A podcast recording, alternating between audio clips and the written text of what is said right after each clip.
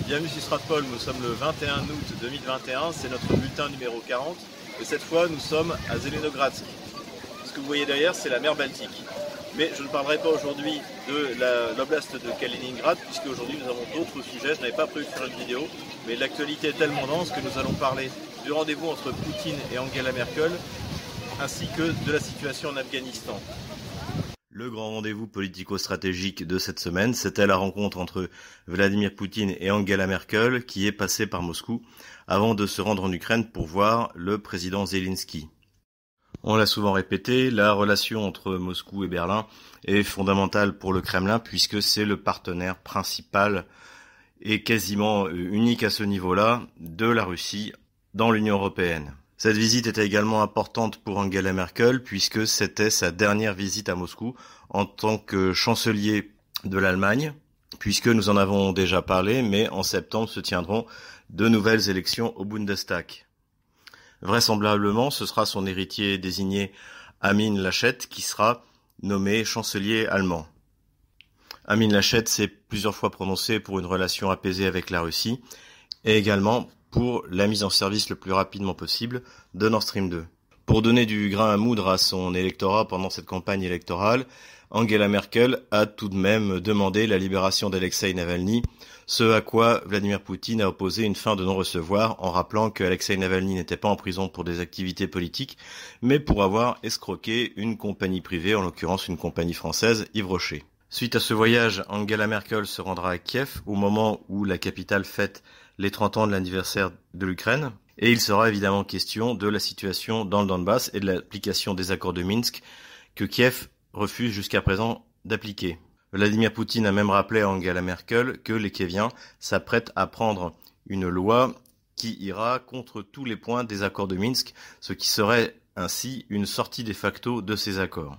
Nos auditeurs le savent, nous l'avons déjà dit, mais sur Stratpol, nous sommes favorables à ce genre de loi, car aujourd'hui, l'application des accords de Minsk pourrait sauver l'entité ukrainienne, ce qui n'est plus souhaitable. En cas d'adoption d'une telle loi par l'Ukraine, la Russie, en tant que responsable de l'application des accords de Minsk suite à la décision du Conseil de sécurité de l'ONU, serait légitime du point de vue du droit international pour reconnaître les deux républiques autoproclamées de Donetsk et de Lugansk et pourquoi pas de libérer le reste de l'Ukraine et pourquoi pas de libérer la nouvelle Russie de Odessa jusqu'à Kharkov.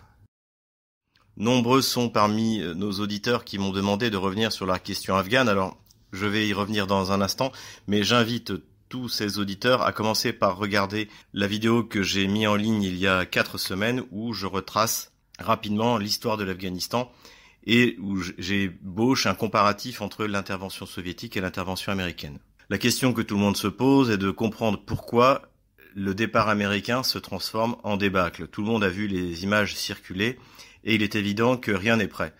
En 1989, la colonne de véhicules russes était partie euh, sous les Vivas et avait traversé tranquillement le pont de l'amitié qui reliait l'Afghanistan à l'Ouzbékistan qui était alors une partie du territoire de l'Union soviétique. Et le général Gromov commandant l'opération avait été le dernier à franchir cette frontière. Là, rien de tel, on revit au contraire le cauchemar du départ de Saigon en 1975, et l'on peut d'ailleurs s'interroger sur les raisons de cette anarchie. Une des hypothèses que l'on voit beaucoup traîner sur les réseaux sociaux et chez différents analystes, c'est que en fait les Américains feraient exprès de partir en abandonnant leur matériel, en laissant une anarchie complète, pour créer un abcès en plein cœur de l'Asie centrale qui déstabiliserait à la fois l'Asie centrale, en même temps la Russie, pourquoi pas l'Inde, pourquoi pas la Chine. C'est une hypothèse que nous avions émise dans notre vidéo, à savoir que les Américains pourraient être tentés de refaire ce qu'ils avaient fait dans les années 80 et les années 90, c'est-à-dire de faire de l'Afghanistan un vivier de combattants islamistes pour euh, alimenter les différentes guerres, que ce soit euh, en Afrique, dans les Balkans ou ailleurs. Cette thèse me paraît peu vraisemblable et de toute manière, elle n'explique pas ce départ en catastrophe des forces américaines. Ce à quoi nous assistons en fait, c'est au retour de la situation anté-intervention américaine, c'est-à-dire qu'on le voit désormais, l'Alliance du Nord est en train de renaître autour des Tadjiks et du fils du commandant Massoud. Le chef des Ouzbeks, Dostum, s'est réfugié en Ouzbékistan et on imagine qu'il va essayer de reprendre pied dans la partie ouzbek de l'Afghanistan qui se trouve également au nord. La priorité aujourd'hui des nouvelles autorités à Kaboul sera davantage de stabiliser la situation dans le pays que de se lancer dans un djihad international. Surtout s'ils n'y sont poussés par personne, ni par les services secrets américains, ni par les secrets pakistanais, puisque rappelons que le rôle de l'ICI, qui est le nom de ces fameux services secrets pakistanais, a été clé dans la construction de l'Afghanistan en tant qu'une base terroriste internationale. En tout cas, comme nous l'avions dit dans notre vidéo, les talibans semblent raisonnables. Ils ont pris contact avec les affaires étrangères russes, ils ont pris contact avec les affaires étrangères chinoises. Dans cette situation, même le pire n'est pas certain. Autre raison qui porte à croire que pour l'instant, ce que font les Américains n'est pas lié à un plan particulier d'organisation de l'Afghanistan comme de nouveau une plateforme du terrorisme international pour servir leurs intérêts, c'est l'image que s'est envoyée à tous les États réels ou fantoches qui ont été soutenus ou mise en place par les administrations américaines qui se sont succédées. Il suffit de voir la réaction pour Taïwan avec la Chine, il suffit de voir la réaction en Ukraine, et l'on peut s'imaginer la réaction dans un pays mafieux qui n'est pas viable, qui n'a pas d'existence légale, comme le Kosovo. On pense également à toutes ces oppositions manipulées et installées dans des pays tiers, comme c'est le cas de Guaido au Venezuela ou de Tikhanovskaya en Lituanie. Ces gens-là ont du souci à se faire et d'ailleurs s'en font.